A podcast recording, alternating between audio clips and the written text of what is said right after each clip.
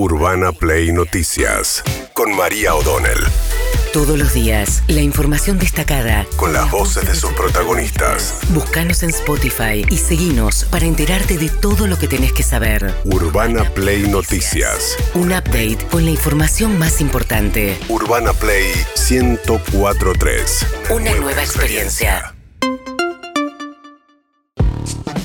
Muy bien, ayer decíamos, siguió el desfile de gente que se expresó sobre el impacto que podría llegar a tener la ley ómnibus en distintos aspectos. Lo que pasa es que como abarca tantas cuestiones, más allá de las cuestiones centrales que hacen a la materia económica, que tienen que ver con la suba de impuestos, el blanqueo, la moratoria, eh, la movilidad jubilatoria, que es la gran duda, lo que plantea la ley ómnibus es dejarla en suspenso y que los decretos sean dispuestos por decreto por el presidente de la Nación sin establecer una regularidad ni un criterio para los aumentos de los jubilados que ya vienen muy golpeados, vienen eh, muy eh, golpeados, porque sobre todo los que no son de la mínima, los de la mínima con los bonos más o menos hasta diciembre fueron acompañando la inflación, pero todos los que no son de la mínima han perdido casi un 30% del valor de las jubilaciones a lo largo de este tiempo. Bueno, también se expresó gente de la cultura. ¿Por qué? Porque no se sabe qué pasaría con algunos institutos muy importantes para la cultura, uno de los cuales es el Instituto del Cine,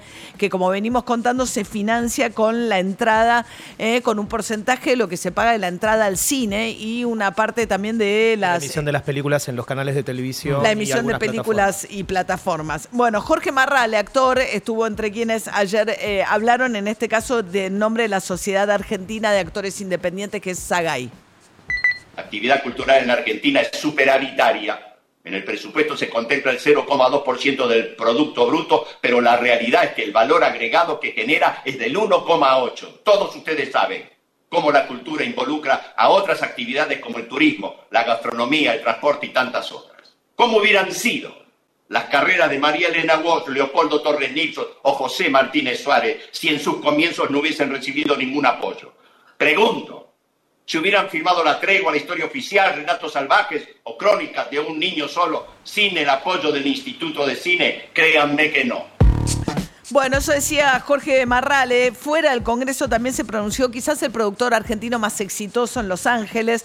Va, porque vive en Los Ángeles, pero está detrás de muchos los éxitos del cine reciente. Ganador del Oscar por El secreto de sus ojos también. Axel Kuchevaski. ¿Qué decía Axel? Es un cine muy admirado y hasta copiado en la región y en otros lugares. Genuinamente, Argentina, Argentina tiene es un cine que, pero admiradísimo. O sea, yo no puedo entender por qué alguien puede querer cortarle las piernas a Messi. Discúlpenme, no lo puedo entender. Lo que Argentina necesita es lo que hace Inglaterra, lo que hace Francia, lo que hace Alemania, lo que hace el 70% de los estados de Estados Unidos. ¿Y por qué lo digo? Porque trabajo en esos mercados. No me lo contó nadie. En esos mercados el sector público genera lo que se llaman cash rebates y tax rebates, que son mecanismos de incentivo a la producción audiovisual, porque la producción audiovisual derrama mucho dinero, genera mucha actividad, actividad económica directa e indirecta. El audiovisual es una gran oportunidad que tiene Argentina para traer dólares, chicos. Bueno, así se pronunciaba Axel Kuchevas, que, digamos, en la comunidad artística, como en todas las comunidades, hay, digamos, distintos posicionamientos ideológicos, eh, sectores que han sido más cercanos al kirchnerismo, otros que no. Bueno, es unánime el rechazo a lo que propone, no importa la identidad eh, eh, ideológica o la pertenencia ideológica. Muchos actores, efectivamente, en su momento simpatizaron mucho con el kirchnerismo, pero no es ni el caso de Axel Kuchevaski, ni el caso de Santiago Mitre, el director que estuvo ayer también. Quiero decir, esto no invalida la opinión de alguien que haya apoyado al kirchnerismo. Pero lo que quiero decir es que muchas de estas comunidades han saltado sus respectivas grietas porque están de acuerdo en que la ley es muy mala para ellos. Pasó lo mismo con la comunidad científica. Si uno ve la cantidad de pronunciamientos que están circulando en redes sociales, algunos de los científicos argentinos más reconocidos en el mundo, Rabinovich, que está revolucionando la investigación de la lucha contra el cáncer, o Alberto Kornblit, que es un biólogo prestigiosísimo que ayer habló ante el Congreso, si vos ves el arco ideológico y de las distintas disciplinas en lo que hace al mundo de la ciencia, están todos preocupadísimos con el futuro de la ciencia, que es otro de los, digamos, sectores en los que la Argentina a lo largo de la historia, siendo un país periférico, ha podido destacarse. ¿Qué decía Alberto Kornblit ayer en el Congreso? Recientemente, el señor Venegas Lynch, referente del actual gobierno, dijo públicamente, vamos a sufrir. Creo que equivocó la persona del tiempo verbal. no es la primera persona, sino la tercera persona del plural que debió usar. Lo que quiso decir es van a sufrir. Los sectores económicos que él representa y que beneficia a este gobierno y la clase a la que pertenece no van a sufrir. Son los que siempre ganan o nunca pierden. Por eso le pido a los legisladores que antes de votar piensen a quiénes realmente hará sufrir cada una de los cientos de disposiciones de los perversos proyectos de ley ómnibus y DNU.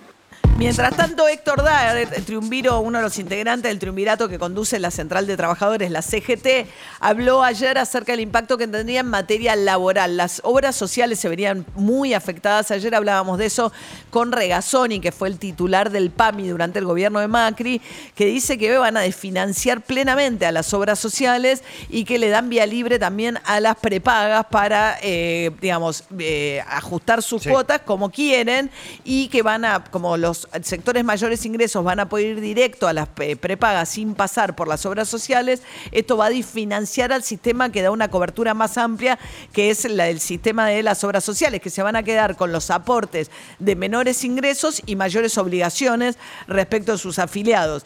¿Qué decía Héctor Daer sobre eh, alguna de las medidas? Tenemos que estar en un momento clave para nuestro país y consolidar la institucionalidad democrática de nuestro país. Cuando se propone todo para debatir es porque no se quiere debatir nada. Por eso hay que votar por no la ley ómnibus y hay que eh, suprimir la vigencia del DNU en la comisión o con un plenario en cada una de las cámaras. Por eso la institucionalidad hoy depende de esta casa y por eso el día 24 vamos a venir a apoyarlos para que tomen la valentía de decirle no a la ley ómnibus y decirle no al DNU.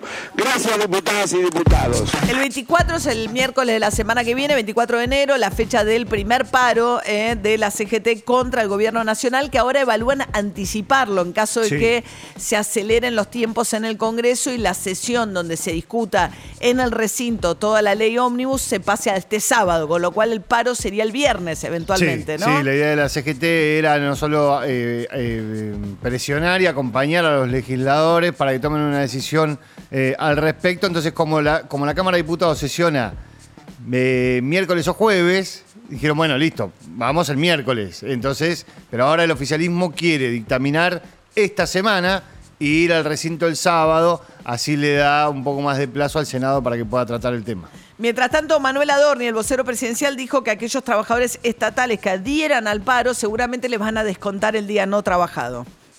Sí, hay una idea del gobierno de descontar el, el día de trabajo a quienes, a los trabajadores estatales que adhieran ese día al paro. Gracias.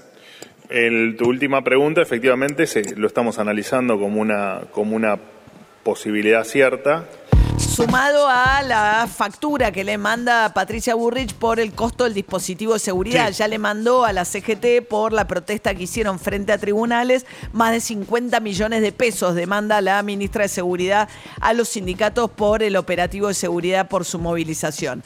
Mientras tanto estuvo, ahí hubo un presidente, la mayoría de las voces que se escucharon ayer fueron críticas, salvo un representante de las pymes, las pequeñas y medianas empresas, que efectivamente es bastante representativo de la preocupación que tienen por las multas que hay con las indemnizaciones. Hay cierto consenso ahí de que eso tiene que ser modificado.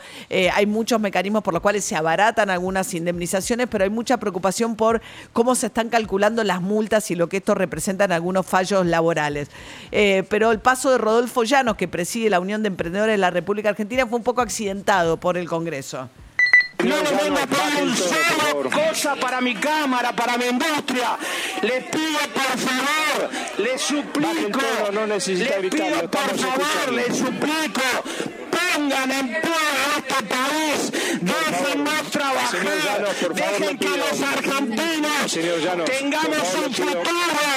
Disculpe, este no es el tono de hablar, no, no se debate así, ¿eh? No, no, disculpe este una cosita. no, no, no, no, no, no. No, señor, acá estamos todos con el, mar- el marco del respeto. No se debate así en, el Perdón, marco, en, la, perdón, pla- en la eh, plenaria. por Ponga favor. orden, por favor, presidente. Aquí no escuchamos a los gritos, aquí nos escuchamos con respeto, así que a usted, que ya ha hecho uso de la palabra, le No hay digo, pero que respeto cuando hay hambre, presidente. No, no, no. De- No tiene uso de la palabra, eh, le agradezco.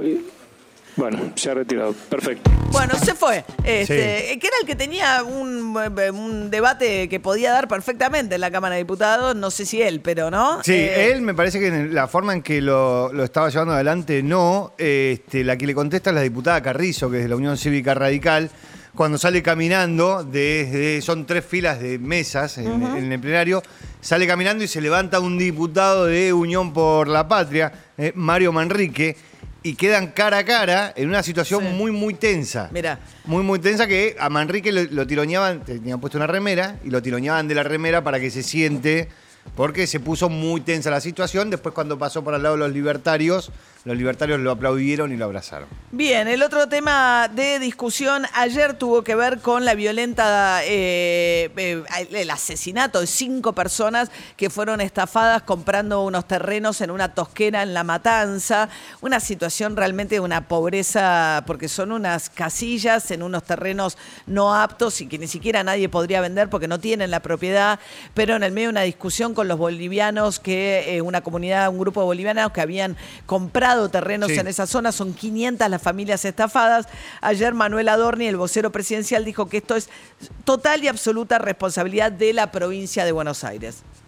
Entendemos que es un tema eh, estrictamente provincial que atañe a las autoridades de la provincia de Buenos Aires. Por supuesto que nos parece un hecho penoso y lamentable y, y, por supuesto eh, estamos consternados por la cantidad de muertos y heridos que, que ocurrieron.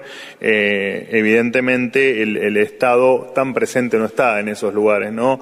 Eh, han hecho tanta publicidad del Estado presente y de repente vemos gente matándose por eh, en este caso por en el, en el partido de la matanza por tener un lograr un pedazo de tierra. Bien, mientras tanto Adorni también confirmaba ayer que ayer eh, partía el presidente de la Nación a Davos junto con una pequeña comitiva eh, a este encuentro de empresarios y líderes del mundo en Suiza. Hoy efectivamente 17.50 el presidente de la Nación y algunos ministros partirán hacia el foro económico de Davos en vuelo de línea tal cual se los había anunciado. Por supuesto que celebramos el interés que está generando en eh, las potencias del mundo el nuevo, este nuevo gobierno argentino que entienden que volvimos a abrazar las ideas de la libertad y a respetar el eh, sistema capitalista. Bien, mientras tanto, antes de partir a Suiza, la emprendió otra vez contra Lali Espósito, eh, Javier Milei, a través de las, eh, las cosas que elige retuitar, eh, retuitear en sus eh, redes y cuentas sociales, porque está en realidad en un conflicto con el gobernador de La Rioja, que le reclama un dinero que no le manda y por eso va a ir a la Corte Suprema, y en el medio le sigue insistiendo con que si tiene plata para contratar a Lali Espósito, también tiene plata para pagarle a la policía.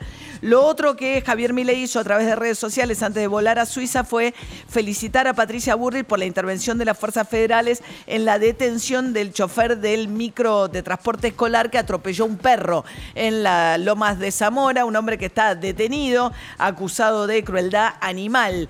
Una cosa curiosísima que hoy publica Clarín, la televisión pública estrenó un Sí. programa sobre mascotas.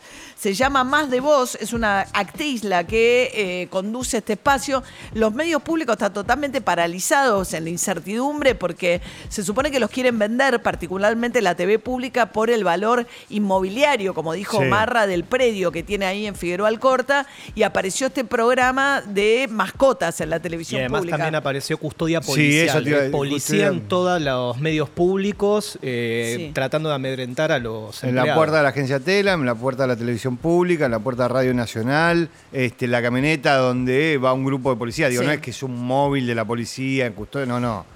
Mientras tanto, Patricia Burrich, este, ayer un fallo de la jueza Capuchetti eh, destrozó este anuncio que había hecho Patricia Burrich hace unos días. Escúchenla.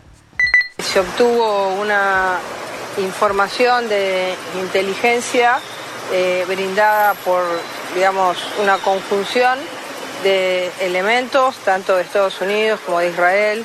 Había un dato que nos, eh, nos preocupaba, que era que el hotel que tenían alquilada estas personas estaba nada más que a dos cuadras de la Embajada de Israel.